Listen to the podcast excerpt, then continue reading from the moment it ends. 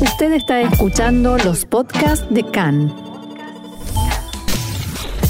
CAN, Radio Nacional de Israel. Y ahora nos acompaña Silvio Joskovich, miembro del Ejecutivo Sionista y perteneciente al partido Abodá. ¿Cómo está Silvio? Bienvenido a CAN en español. Hola, buen día para ti y para todos los oyentes de CAN. Muchas gracias. Y queremos hablar un poco, bueno, de cómo venís viendo la actualidad política eh, que se está viviendo ahora en Israel. ¿Qué lectura haces de este primer mes del gobierno de Netanyahu? Es, es un poco el comienzo de lo que se veía venir eh, con las eh, antes de las elecciones, con las promesas de, de los partidos políticos. Es exactamente lo que está pasando hoy en día, que es un, un momento único en los 75 años del Estado de Israel, casi 75 años del Estado de Israel, donde este gobierno apunta a borrar eh, la situación que teníamos hasta hoy en día con los gobiernos de Begin, con los gobiernos de Sharon, con los gobiernos de Rabin, de Pérez, que querían transformar este país en un país democrático y judío, me parece que lo que están haciendo ahora están tratando de revertir esta situación, de transformar a este país en un país solo judío y extremista.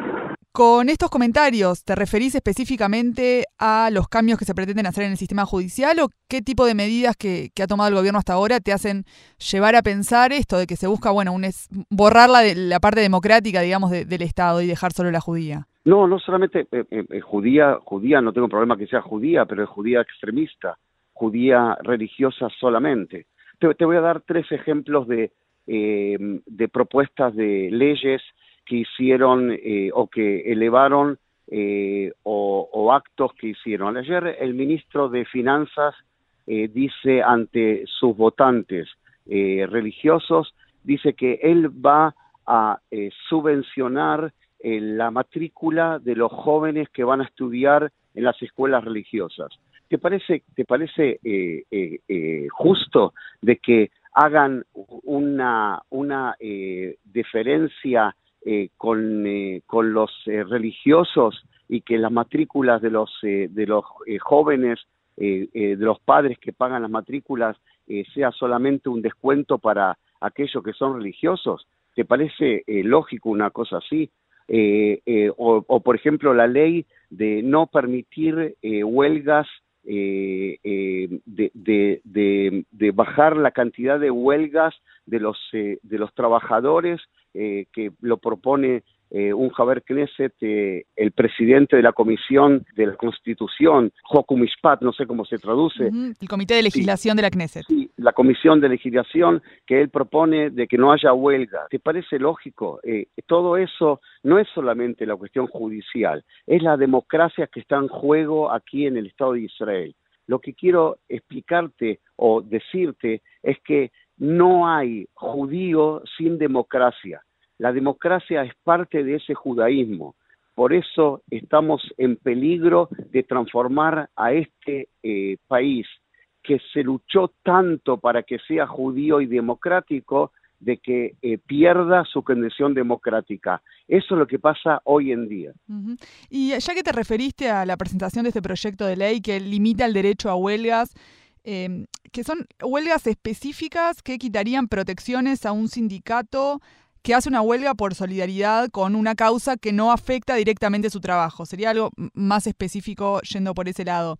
¿Considerás que este es un proyecto que viola los derechos de los trabajadores, vos como representante de Abodá? Sin lugar a dudas, no solamente como representante de Abodá, como, eh, como eh, eh, miembro de un kibutz, como persona democrática, que no siempre estoy de acuerdo con quien hace la huelga, pero sí estoy eh, totalmente de acuerdo que hay que eh, eh, respetar a esas minorías.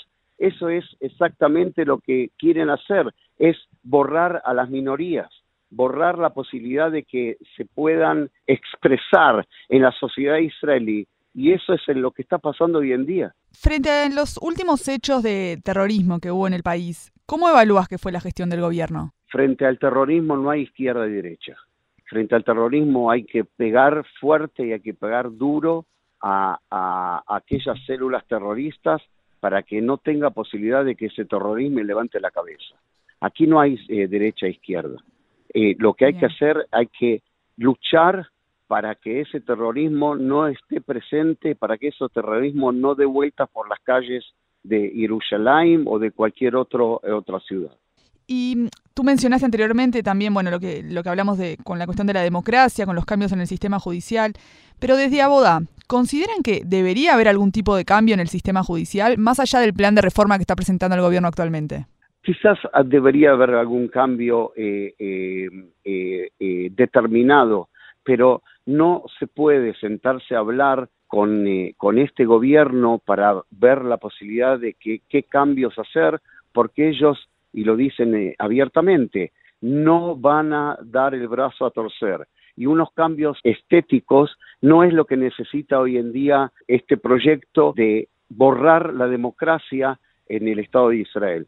Por eso lo que dice Meram Mijaeli, y estoy de acuerdo con ella, la presidenta del partido Abodá, de que no se puede sentar para dialogar con ellos porque ellos no quieren dialogar, ellos quieren borrar por completo el, eh, el Estado democrático del Estado de Israel. ¿Y crees que el proyecto de reforma está impulsado por el propio interés de Netanyahu y sus causas judiciales? No me, no me cabe la menor duda. Una persona que tiene tres carátulas en el Poder Judicial, que quiere cambiar, que quiere nombrar a los, eh, a los eh, abogados, que quieren que los políticos sean los que elijan a esos, a esos jueces, no me cabe la menor duda que es por una cuestión personal y solamente personal. Eh, hoy dijo la, asesora legal del gobierno, la asesora legal del gobierno, hoy le recordó a Netanyahu de que no puede estar involucrado en una propuesta eh, de cambio de la, del Poder Judicial porque él está involucrado en carátulas eh, judiciales que no lo deja involucrarse en esto, no lo deja involucrar, está involucrado hasta la médula. Eh, él, está metido dentro, él es el que eh, impulsa todos estos cambios. Y yendo un poco más eh, atrás en el tiempo y ya con el diario del lunes, ¿creen en Abodá que fue un error no haberse aliado con Meret de cara a las elecciones? Yo, yo, yo, yo creo que es, muy, es muy fácil hablar después del hecho. En su momento, la, la unión con Meret no era eh, el, acto que teníamos que hacer eh, antes de las elecciones, porque Yeshatid eh, eh, pretendía, como se dice en hebreo, chuparse a los mandatos de Abodá y Mérez, y nosotros no queríamos solamente un cargo en el Parlamento que nos, que nos blinden un, un cargo o dos, o, uno o dos parlamentarios, no era ese el objetivo de Abodá, el objetivo de Abodá era presentar una fuerza social demócrata, para poder dar una respuesta dentro de la sociedad israelí.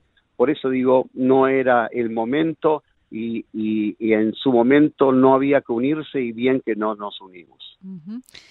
Y Netanyahu, siendo oposición, dijo que el objetivo de, justamente de la oposición era que el gobierno de Bennett y Lapid no llegaran a cumplir su mandato.